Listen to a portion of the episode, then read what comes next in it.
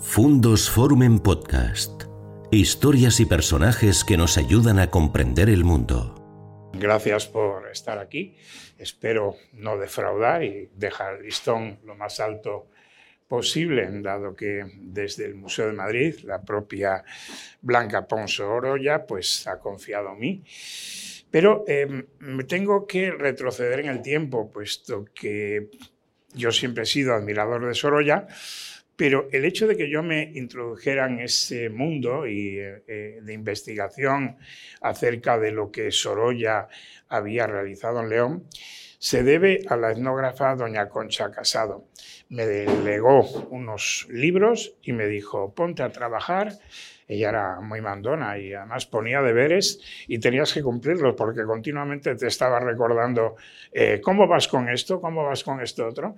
Y bueno, a raíz de leer mucho, investigar e introducirme en el propio Museo de Sorolla de Madrid, el Paseo del General Martínez Campos, pues a raíz de todo eso es como fui enlazando y, consiguiendo eh, verdaderos descubrimientos que estaban, muchos de ellos incluso en los archivadores del propio museo, piezas que no se sabían y que existían y que hoy en día, gracias a la catalogación que, está haciendo eh, su bisnieta, Blanca Ponsoroya, pues vamos a poder tener ya eh, pues una, un, listado completo de todo lo que hay del maestro, no solamente en el Museo de Madrid, sino en todo el mundo.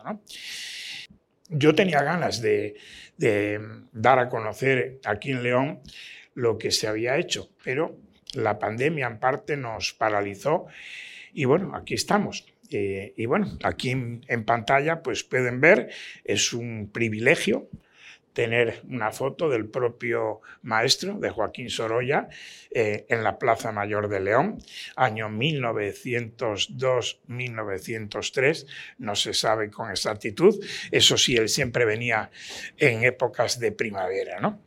Bien, pues Joaquín Sorolla Bastida nació en Valencia en el año 1863, como todos sabemos, se cumple este año el centenario de su fallecimiento. Con dos años de edad quedó huérfano de padres, víctima del cólera, y él y su hermana Eugenia fueron acogidos por eh, su tía Isabel, hermana de la madre de estos. Con sus tríos, con sus tíos se crió y se formó en la Escuela de Bellas Artes de Valencia, donde conocería a Baldomero Almejín, un pintor, escenógrafo y fotógrafo, quien lo iniciaría en los primeros pasos, pasos hacia el mundo de la fotografía. Aunque se decantó por el pincel y el lienzo, a Joaquín Sorolla siempre le ha acompañado el arte de la imagen, de la fotografía. Siendo muy joven, entró a trabajar en el estudio de eh, Antonio García Peris, año 1878. Allí aprendió el proceso de preproducción, producción y postproducción de una fotografía, crear la composición, definir el encuadre, iluminar la instancia. Fue su protector, García Peris, cuando este era, eh, Sorolla, un estudiante de Bellas Artes. Eh, García Peris necesitaba un ayudante y lo contrató, pero hizo mucho más. Lo acogió en su casa, le dio una pensión mensual, un lugar para trabajar, fue su amigo, su mentor y le introdujo en los círculos artísticos de la época y más tarde se transformó en su suegro al casarse el pintor con eh, una de sus hijas, con Clotilde García del Castillo, segunda hija del fotógrafo. Contribuyó en gran medida a elaborar la imagen pública del pintor a partir de una larga serie de retratos fotográficos del artista y de la reproducción de sus cuadros. Sorolla también pintó eh, varios retratos a su suegro, como estamos viendo ahora en, en imagen. Al pesar del parentesco el fotógrafo nunca dejó de ser su mentor artístico. Cada uno aparece a menudo en obras del otro. El pintor retrató a su suegro en varias ocasiones y García Peris capturó eh, con su cámara al valenciano ante eh, numerosas eh, ocasiones, como estamos viendo aquí con su hija Clotilde. Las fotos que hizo de su yerno nos permiten conocer cuadros que se han perdido incluso. La influencia de, García Peris fue tan grande que Sorolla em, coleccionó a lo largo de su vida más de 6.000 fotografías que ahora mismo están eh, archivadas y conservadas en el propio Museo eh, de Sorolla de Madrid.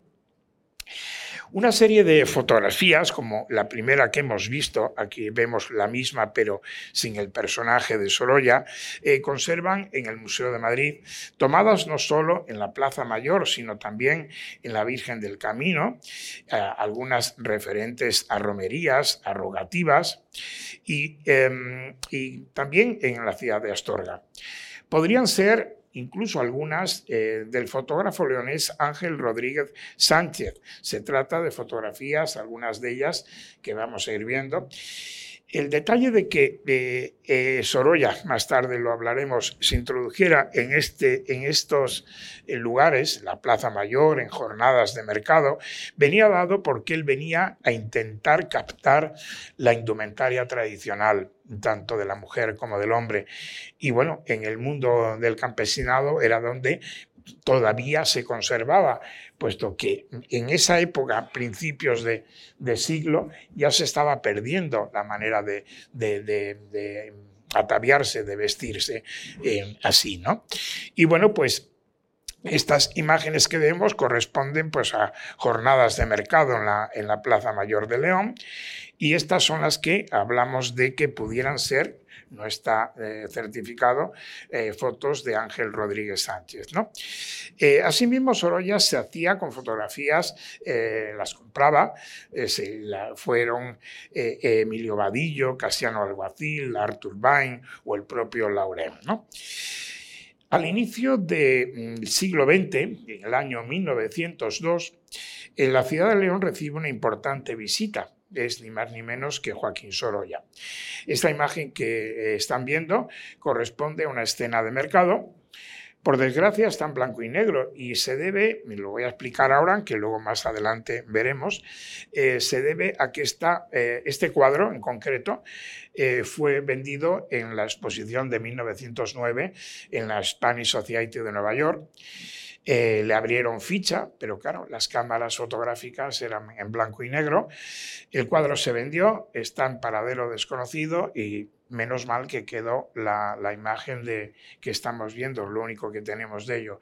Es eh, una primera escena de mercado en la Plaza Mayor. Se trata de la visita eh, se interesa especialmente, como estamos viendo, eh, por escenas costumbristas. Eh, es a partir de ese año, 1902, cuando Sorolla trabaja con temas leoneses. Aquí vemos la escena que está incluso en la, exposición, en el rinconcito. Esta obra eh, es, propiedad de la Spanish Society de Nueva York y se recrea el típico mercado de León, dejando constancia en ello eh, en varios trabajos, son pequeños formatos realizados en su entorno natural. Podemos recrearnos hoy en día con varias visiones del mismo, tanto al óleo como una preciosa acuarela que vamos a ver ahora, que por desgracia no concluyó, es esta, fíjense en el pañuelo de la cabeza de la, de la joven.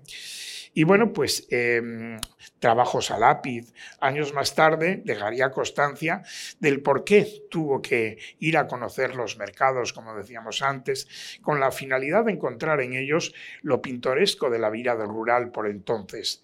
Compaginó esas visitas a León eh, juntamente con Asturias. Él eh, viajaba mucho a Asturias y en este caso, con fecha 17 de junio de 1902, se dirige por carta a un seguidor americano de su obra, eh, Mr. Cadwallader Lincoln. Eh, ya entonces, fíjense, en 1902 ya Sorolla tenía intención de viajar a Estados Unidos y exponer en Estados Unidos. Pues bien, en esta carta le, comenta, mucho celebro eh, su venida a España, yo espero poderle acompañar a Estados Unidos cuando usted vuelva, voy a hacer una excursión a León y Asturias, saldré esta misma semana y creo que con lo que tengo en, y lo que pinte este verano, podré hacer una buena exposición en Nueva York. Ya digo, estamos hablando de 1902. Y bueno, a lo largo del año 1903 regresa de nuevo a León y es donde lleva a cabo varios trabajos. Está extraviada una, una, imagen de eh, yo la vi en, 1909, creo que fue, en Valladolid, una exposición sobre Sorolla, y era una imagen vista desde el interior de la catedral, eh, proyectándose eh, una vidriera, la luz que entraba por la vidriera. Por desgracia no, no sabemos dónde puede estar. Y bueno, como les digo, el dominio de la luz que penetra desde el exterior de la misma era verdaderamente poderoso. ¿no? Asimismo, un trabajo inacabado eh, de una de las puertas de acceso al, templo. Estamos todavía aquí con escenas de mercado. Esta, curiosamente, este pequeño trabajito eh, salió a subasta eh, en el mes de febrero en, en, en Alicante en concreto. Y este es el último descubrimiento que, ha salido de los archivos del Museo Sorolla de Madrid. También corresponde a la Plaza Mayor de, aquí de León. Dibujos, como decíamos, eh, a lápiz. Ahí vemos la escalerilla con la hornacina de la, imagen de la Virgen. Y bueno, escenas que em, han sido em, visionadas por el... Eh, em, hermandades de Semana Santa de, aquí de León y esta y otra más que luego veremos más adelante, esta que estamos viendo y que corresponden pues la cofradía del dulce nombre en concreto, que al observar les dejé la, el dibujo durante un tiempo, se reunió toda la junta directiva y dieron con el clavo de que se trataba de, de lo de lo que era el paso más primitivo antes de que en, a principios de los años 50, al parecer, se renovara todo. ¿no? Y bueno, pues aquí vemos la, imagen de la puerta del lado de la catedral, del interior de la catedral de Onesa y el trabajo que él hizo. ¿no? Em, en esos mismos años, del 1902 y 1903, eh, también eh, hace una visita a la ciudad de Astorga. Aquí vemos la imagen desde la plaza de eh, Santo Cildes. Al fondo se puede observar la silueta de parte de la central del ayuntamiento. Y mm, en, este, en esta ciudad eh, realiza la visión del mercado en la plaza de San Bartolomé, que vemos aquí ahora, con la iglesia al fondo, y este es el trabajo que hizo eh, sobre eh, el mercado semanal titulado Plaza de Astorga. Está realizado en la, a la técnica del óleo y es de un pequeño formato. En este trabajo se observa al fondo, como acabo de citar, la iglesia de San Bartolomé con su cerca de piedra y puerta de entrada al atrio. Y en primer término, como no, los agricultores ofertando sus productos a la ciudadanía. Sorolla acudía a los mercados semanales de León y Astorga, eh, vuelvo a decir, buscando la riqueza y variedad de la indumentaria campesina que no encontraría en otros lugares, como bien se refleja en las fotografías y posteriormente en trabajos pictóricos. Este trabajo en concreto estuvo expuesto el año pasado en una exposición temporal del propio Museo Sorolla. También estuvo en el año 2017 en la Fundación Mafre, en Madrid, en el Paseo Recoletos, junto con una de las obras cumbres eh, eh, relacionadas con León, que ahora veremos más adelante el retrato de los aldeanos leoneses. Anotar que Joaquín Sorolla estaba muy enamorado, como todos sabemos, de su esposa Clotilde y siempre que viajaba a su regreso le traía regalos, obsequios. En Astorga acudió a un orfebre, Astorga en aquellos tiempos, pues había una serie de orfebres muy importantes, pues eh, con uno de ellos eh, escogió piezas y le pidió que todo ello se lo engarzara en un collar. ¿no? Por entonces en la ciudad trabajaban maestros de la orfebrería como Jacinto Martínez Ramos o Ernesto Ramos Rebollo. El trabajo realizado pesa 3 kilos, consta de piezas del siglo XVIII, lo componen de la Alberca de Salamanca, de Zamora, así como medallas eh, con el apóstol Santiago, con la Virgen del Rosario, eh, con eh, Santana, que llevan brazos a a la Virgen María. El collar denominado eh, en el Museo de Sorolla como collar astorgano fue pieza del mes del propio museo en enero de 1911. Volvemos al exterior. Sorolla en sus visitas a la provincia era invitado a romerías, a rogativas, así como a algunas bodas. Él iba, como decimos desde un principio, buscando esa indumentaria tradicional. ¿no? Hay constancia de ello en varias obras de pequeño formato que veremos. Aquí estamos viendo escenas de la Virgen del Camino, que, llegan a nosotros con una calidad excepcional. Fíjense cómo él va captando el colorido de los pañuelos, aunque no se vea reflejado en color, los pañuelos que cubren la, cabeza y el, y el pecho y la espalda de las mujeres. Observen porque es una verdadera maravilla. Y bueno, esta era la Virgen del Camino en aquel entonces, 1903. Hay constancia de ello en esas, eh, esas visitas a León en primavera y que probablemente, como veíamos antes, eh, estuviera eh, coincidiendo además con la Semana Santa de León, el hecho de que dibujara esas dos, esas dos con lápiz de carboncillo el paso y, alguna y, los estandartes ¿no? que hemos observado. A Sorolla le unía una gran amistad con una familia de León, eh, la familia Oliden, que tuvieron el hotel en la, en la Plaza de Santo Domingo, pero que cuando eh, Sorolla venía a, León, el hotel todavía no existía, pero tenía amistad con ellos. Y hablando con algún descendiente, me comentaban de que eh, estaba enamorado de los cielos limpios, azules y poderosos de León. Quiero dar a entender con ello que los cielos, los cielos del Levante, los cielos que conocemos de muchísima obra de, de, Sorolla, allí no hay esos cielos azules tan limpios y tan fuertes y luminosos como los que había aquí, y se enamoró precisamente de los cielos de León. Y bueno, esto es una imagen de San Miguel de Escalada, y aquí tenemos una obra que hizo en el Humilladero, en la, Virgen del Camino. Esto es una preciosidad de, momento. Lo tituló él, además, Rapazas de León. Y son cinco niñitas pues, eh, en el campo, sentadas en la hierba, y seguramente que a punto de merendar, me imagino. Romerías, vemos escenas de romerías, eh, de distintos puntos, no sabemos por dónde, pero aquí están reflejadas, y alguna boda que veremos también, como es el caso de esta. Bien, em, asimismo un bello trabajo de la fachada principal de la catedral, tomada de una fotografía, esta que vemos, prácticamente parece la calle ancha.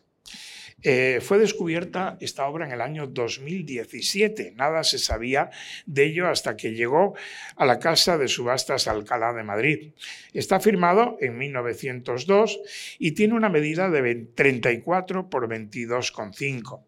Heredada esta, esta obra que vamos a ver aquí ya por su hija Elena, eh, pasó posteriormente a un bisnieto y el trabajo nunca más se supo de él hasta que fue a parar a la casa de subastas. ¿no?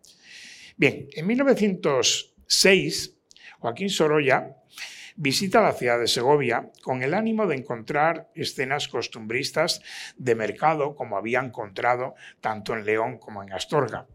Y en una carta que le dirige a Clotilde, la escribía a diario, si tienen oportunidad eh, de ver el documental titulada, titulado Cartas a Clotilde, van a salir emocionados eh, de las cartas que se leen en dos voces, la voz que hace, eh, se supone, es Sorolla, y la voz de, que le ponen a, Clotilde. Es una verdadera maravilla ese documental. Pues bien, en esta carta que estamos viendo, que le dirige a Clotilde, se lamenta de no haber sido, de no haber visto nada que mereciera la pena en el mercado del jueves de la ciudad de Segovia, diciéndoles, diciéndole que como jueves, día de mercado, esperaba encontrar algo que lo animase, pero no fue así. Todo el carácter está perdido y es muy feo al lado de Astorga y de León. Esto es una porquería. Esto está dicho por él, ¿eh? escrito por él, ahí lo ven. En la carta hay una anotación al respecto de las dos ciudades leonesas que dice que Sorolla pintó numerosas escenas de mercado en ellas. Solamente tenemos una escena de, Astorga, pero habrá que seguir investigando una vez que termine eh, este año Sorolla, que está el museo desbordado. Volveremos para allí y nos meteremos de lleno a ver, a ver lo que podemos sacar. La carta está, esta carta está fechada el 10 de octubre de 1906. Hasta entonces, eh, Sorolla venía cosechando éxitos internacionales. Había conseguido eh, en el año 1900 el Grand Prix en la Exposición Universal de París por el conjunto de obras presentado en la misma. Asimismo, condecorado con la Cruz de Caballero de la Legión de Honor francesa, siendo desde entonces miembro correspondiente o de mérito de las Academia Francesa y Portuguesa, así como socio correspondiente de las Associazioni degli Artisti Italiani, exponiendo con regularidad en las muestras internacionales europeas. En 1906, obtuvo un clamoroso éxito en su primera exposición en París. Estamos viendo imágenes en las galerías Georges Petit. Y al, día, al siguiente año expone eh, en estas tres ciudades alemanas de Berlín, Colonia y Düsseldorf.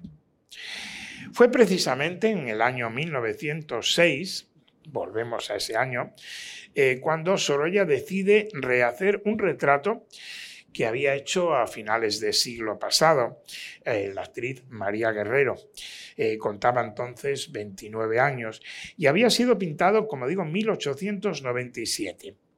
Se trataba de un óleo de medida 1,10 por 1,35, había sido presentado en la Exposición Nacional.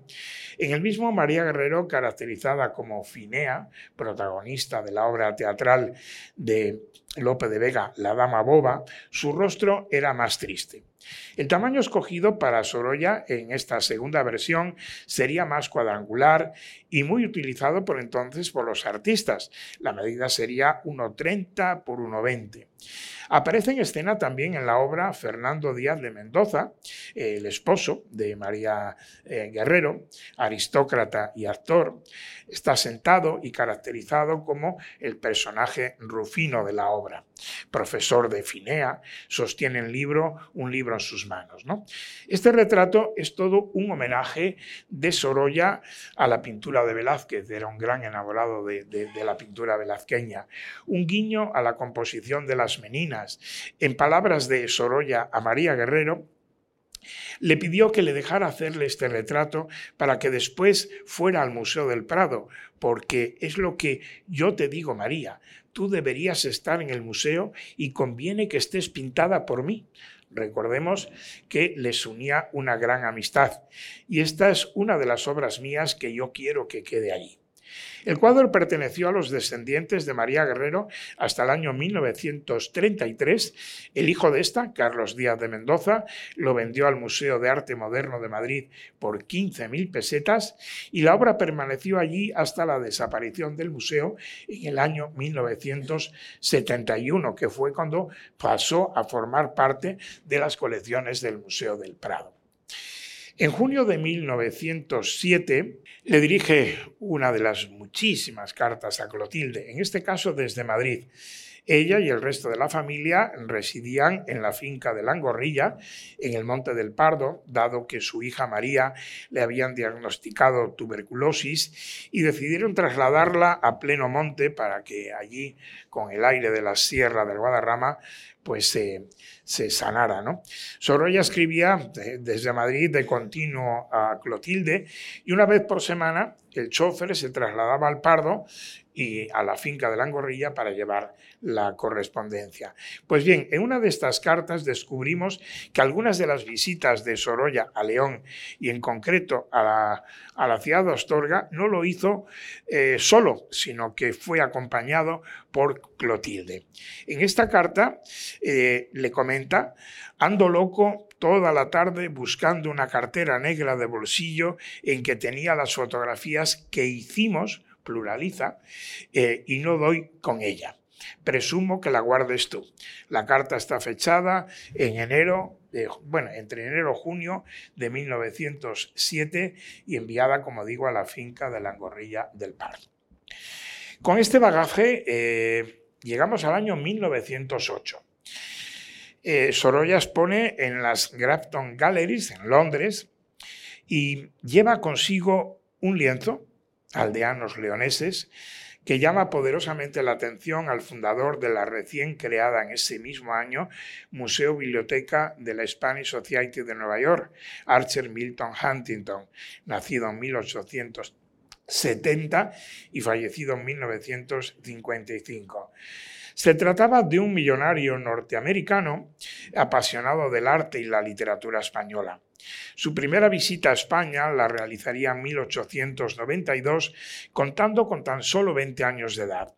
Huntington reunió desde finales del siglo XIX una vasta biblioteca y una importante colección de arte en su museo y centro de investigación. Deseaba construir un museo español. Surge de esta manera la Spanish Society de Nueva York, que, de América, perdón, que abre sus puertas en 1908 con un imponente edificio que veremos más tarde Em, neoclásico en la zona alta de Manhattan. Huntington se enamoró de todo lo que, eh, em, de todo lo que era un enamorado de todo lo que estaba relacionado con la península ibérica, incluido Portugal también. Y en 1898 le explica a su madre, por carta, de su proyecto de que debía condensar el alma de España en ese, en ese edificio a través de obras. Deseo conocer España como España y darle expresión en, un museo. Si puedo hacer un poema de un museo, será fácil de leer. Se sucedieron los viajes a nuestro país desde 1912 ya mencionado, y vino otras dos ocasiones más, en 1896 y 1898. Pero antes de ello, en 1907 es cuando eh, lleva a cabo Joaquín Sorolla esta obra que estamos viendo en parte, Los aldeanos leoneses, un retrato de grandes dimensiones, 1,98 por 2,53, eh, número de inventario de la, de la Spanish a 297. En su estudio de Madrid, ubicado entonces en la Cuesta de las Perdices, lo que hoy es la bajada desde, desde el hipódromo de la, de la Zarzuela, eh, eh, pues em, Ahí tenía, mm, había realizado algunos estudios y pinturas de las gentes en sus propios entornos naturales, basándose en las visitas que hacía a los mercados. En esta obra Sorolla manifiesta toda la riqueza y toda la fuerza que más tarde desarrollaría en el futuro encargo de la Spanish Society de Nueva York a la hora de recoger temas populares. Supone esta obra, por ejemplo, mm, totalmente el origen de la visión de España y por consiguiente un antes y un después en la obra del artista. La visita que realiza a Londres eh, Archer Milton Huntington, y en concreto a la muestra de Sorolla, se lleva a cabo el 13 de mayo de 1908 y fue acompañado por el escritor George Moore. No coincidieron con el artista, con Sorolla, al estar ese día mm, Sorolla realizando un retrato, aquí vemos a Archer Milton, y aquí vemos a la princesa Beatriz de Battenberg, que la estaba pintando en el, en el Palacio de Buckingham. Sorolla el día que se presentó eh, Huntington en la exposición. Eh, esta mujer era tatarabuela de nuestro rey actual, Felipe VI, y madre de la reina Victoria Eugenia de España. Huntington acuerda con los agentes de, Sorolla la idea de organizar una muestra de sus obras en la sede de la, de la Spanish Society, aún en obras por entonces, para llevarlo a cabo con motivo de la inauguración en 1909. Es por ello que esta obra de Sorolla podría considerarse, la de los aldeanos leoneses, un presagio de las regiones de España, de la visión general de España. ¿no? Las dimensiones y tema podrían haber pospuesto su compra, puesto que por entonces se había concebido el interior de la Spanish simplemente como una sala de lectura, pero queriendo ser decorada indiscutiblemente en aquel primitivo proyecto con retratos de escritores ilustres españoles. Pero fue en fecha 16 de mayo de ese año cuando Aureliano de Beruete, gran amigo de Sorolla. Pues este hombre era un gran paisajista, experto coleccionista, crítico y escritor sobre artistas y tema de arte, aparte que diputado. Se dirige a Sorolla, del cual era un gran amigo, en un telegrama y le comunica que alguien quiere dicha obra de los aldeanos leoneses. Eh, Sorolla le contesta y pregunta a su amigo Aureliano para qué biblioteca deseaban el, el, retrato. Y el comprador se desconocía entonces, por entonces, pero le interesaba muchísimo con el fin de constituir una galería iconográfica de españoles ilustres. Hay que anotar aquí algo importante y es la influencia de la Casa Real Española, favoreciendo la visita de Huntington a Londres, como asimismo la propuesta de exposición en Nueva York. En una carta del Marqués de Viana, intermediario habitual del rey Alfonso XIII, con Sorolla, fechada el 27 de octubre de 1908, le instaba al artista aceptar la propuesta de la Hispanis. Era como quien dice una imagen de España muy muy, muy diferente de lo que estaba eh, acostumbrado a verse. ¿no? Y a la misma le comenta lo siguiente, este verano llevé dos veces al rey a ver, a, su, a ver su exposición en Londres y ahora le pongo estas líneas, maestro, deprisa y corriendo, para decirle que no desperdicie la ocasión que se le presenta a usted de llevar sus obras a Nueva York con el ofrecimiento que le hace Mr. Archer Huntington. Este señor me dice que de nada tendrá usted que ocuparse, que él lo hará todo, gastos de cualquier género, y usted únicamente dar permiso para exponer sus cuadros. Dicho señor Huntington, ya sabe usted la importante personalidad que es y lo mucho que ha hecho por España en escritos, publicaciones, museos, libros, con su inmensa fortuna, es en una palabra un chiflado de España. Se desprendía claramente en esta carta que, eh, juntamente con la iniciativa del Hispanis, hubo un cierto copatrocinio por parte de la Casa Real Española, consciente de que nuestro país lograría con esta muestra del artista una importante proyección exterior. Muy ampliamente lo desarrollaría, Javier Tussell en un artículo publicado en 1988 sobre las vinculaciones políticas de Sorolla.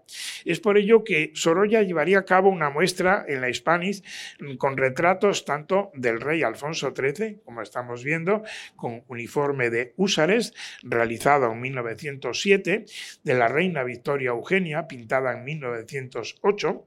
Este último haría posible que muchas familias adineradas de Estados Unidos quisieran ser retratadas como lo, eh, como lo, hacían en Europa, como estamos viendo con el retrato de la reina Victoria lo que supuso Sorolla unos cuantos encargos. Por eso, eh, en el día 4 de febrero de 1909, cuando se inaugura la muestra del artista en la sede de la propia Spanish Society, con 356 obras, se consideró como el bautismo de la propia institución.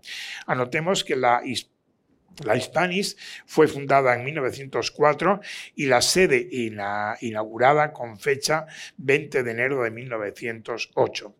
En esta amplia muestra de Sorolla se vendieron más de 140 eh, trabajos, en su mayoría adquiridos por la Hispanis, pero también eh, retratos, eh, bueno, aparte principalmente el, retrato de los aldeanos leoneses, que fue lo primero que Archer Milton Huntington le quitó de las manos.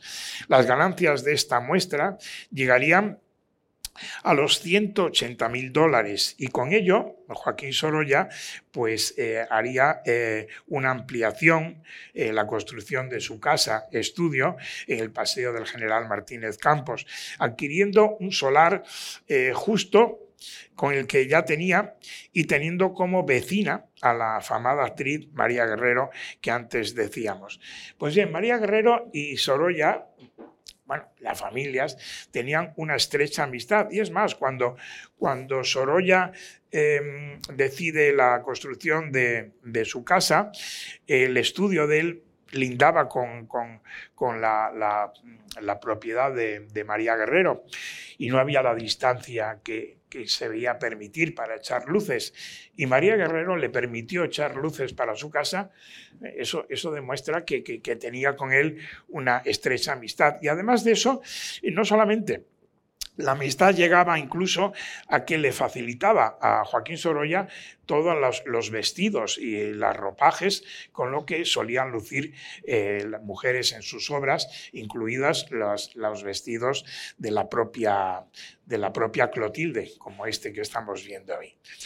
Y bueno, Em, en esta exposición de la Spanish que, estamos viendo con retratos, aquí vemos una de las primeras visitas de Archer Milton Huntington en la de 1898 a España, vemos personajes americanos de la burguesía que quisieron ser retratados, lo mismo que que los retratos que él llevó de España.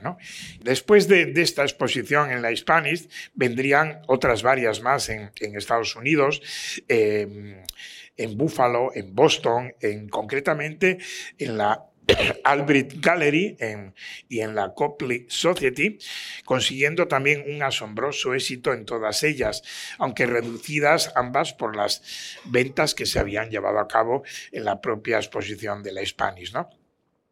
La muestra del Hispanis de 1909 tuvo un éxito sin precedentes.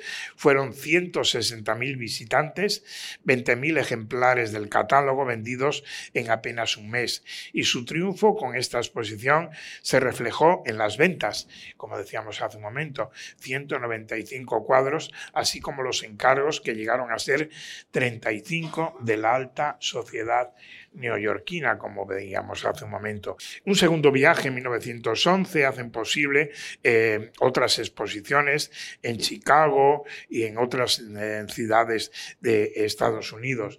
Y ya nos centramos en la obra de, del panel del encargo de la Spanish Society, la fiesta del pan, que sería la tela de mayor tamaño, tamaño unos 13, unos 13 13 metros.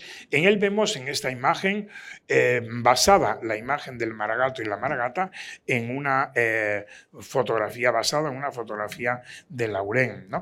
Y bueno, pues em, en el año 1912 es cuando Sorolla eh, se mete de lleno en esta visión general de España, recibe por correo desde San Sebastián esta postal que les estoy mostrando, un amigo suyo, eh, Juan Comba y García, era un experto fotógrafo. Esta postal se la envía desde Astorga, Juan Comba, eh, y en la misma le comunica lo siguiente. Me encuentro en Astorga, me he enterado de que el próximo domingo se celebrará en el pueblo de Valde San Lorenzo una fiesta de margatos a la que acuden todos con sus trajes típicos, de lo que te informo porque sé el interés de la noticia. Se despide enviando saludos cariñosos a Clotilde y se aprecia en ello eh, de manera clara que no era un simple conocido, sino que era eh, una persona bien cercana a la familia. Aquí tenemos la, tenemos la visión general de España y en el ángulo izquierdo, que ahora veremos con más detalle, un maragato y una maragata bien distinto a lo que eh, veíamos antes de la fotografía de Laurén. Nos preguntamos, ¿estuvo Sorolla en Val San Lorenzo y cambió la imagen del maragato y la maragata por lo que luego colocó, como estamos viendo aquí, en la fiesta del pan. Hasta ahora es, una, es un, misterio, tendremos que seguir, seguir resolviendo, resolviendo dudas. ¿no? Y bueno, vemos detalles de la indumentaria, de la collarada que luce la, la mujer Maragata. En 1911, otro gran amigo de, Joaquín Sorolla, Francisco Alcántara, eh, em, crea la, Escuela de Cerámica de Madrid. ¿no? La Escuela de Cerámica llevó a cabo eh, infinidad de cursos de verano durante décadas en lugares donde anteriormente había estado eh, Joaquín Sorolla. Joaquín Sorolla no era profesor numerario de la misma, pero, pero sí impartía lecciones puntuales todos los cursos. Eran profesores de la escuela eh, Maruja Mayo, Mariano Bayur, Vázquez Díaz, que fue junto con Alcántara eh, uno de los profesores que llegó al Val de San Lorenzo. Aquí tenemos una fotografía del Val de San Lorenzo en la cual se ve a Francisco Alcántara, el del sombrero, a su lado eh, su hijo Jacinto, que le sucedería en la dirección de la escuela ese mismo año, al término del curso de verano del año 26 del Val de San Lorenzo. Allí la Escuela de Cerámica llevó 45 eh, alumnos, eh, fueron repartidos por las casas, la escuela estaba vinculada a la institución libre de enseñanza, con lo cual se vivían tiempos muy abiertos dentro de ese mundo y, fueron jóvenes de ambos sexos, chicos y chicas entre 15 y 17 años. Y aquí estamos viendo también en Val de San Lorenzo cómo el eh, Francisco Alcántara, fundador de la Escuela de Cerámica, está llevando a cabo un trabajo que no se firmó porque no se llegó a concluir y que gracias a esta fotografía podemos eh, saber quién estaba llevando a cabo dicho trabajo, que es este que vemos aquí. ¿no? Un par de bueyes en un carro chillón. Otra mm, personalidad que llega a Val de San Lorenzo en 1926 es una eh, fotógrafa, una joven fotógrafa de eh, la Spanish Society de Nueva York, eh, Ruth Matilda Anderson. fotografía no solamente Val de San Lorenzo, sino otros puntos y se hospeda, curiosamente, en lo que era entonces la antigua posada de Toribia. Aquí vemos a la señora Toribia y a Ruth Matilda Anderson a la derecha en el patio, en el corral de la casa donde, donde se hospedaba. Y bueno, eh, podemos ver aquí pues... Em, personajes ilustres de León que fueron pintados ya posteriormente entre el 1914 y 1918, como Ersindo de Azcárate, podemos ver a Gabriel Gancedo, eh, propietario de las famosas tapicerías Gancedo y González. Eh, subastado hace años en la Sala Christie's, la familia Oliden se desprendió de varios cuadros que tenían en su casa. No hemos podido tener ni, ni siquiera una información al respecto. Y bueno, quiero terminar con unas eh, palabras en las que eh, expresa eh, un dolor y una pena muy grande que se vaya perdiendo en España, que se esté concluyendo eh, de perder lo pintoresco. Ustedes los escritores deberían escribir mucho para convencer a la gente que lo bello es lo que rechazan y no esta uniforme y fea manera de ser, de vivir y de vestir que a todos iguala ahora que van a desaparecer tantas cosas del mundo y que gracias a Dios en España nos vamos salvando, que nos arrastre la catástrofe, parece como que se estima más la propia personalidad y tienen mayor valor sus características. Yo he procurado recoger en estos lienzos lo poco pintoresco que nos va quedando, pero si viera usted cuánto trabajo me ha costado encontrarlo, si hasta parece que el espíritu español se borra también para confundirse en ese maldito color único que ahora se lleva para todos. Eran palabras de Sorolla en las cuales existe cierta similitud de sentimiento con palabras que Azorín en La Voluntad en 1902 también decía y que terminó con ello. Azorín nos comentaba, y las viejas nacionalidades se van disolviendo, perdiendo todo lo que tienen de pintoresco, trajes, costumbres, literatura, arte, para formar, para formar una gran masa humana uniforme y monótona. Primero es la nivelación en un mismo país, después vendrá la nivelación internacional y es preciso y es inevitable y es triste. Muchas gracias. Gracias por escuchar Fundos Forum en podcast. Tenemos muchas más historias y personajes que descubrir juntos.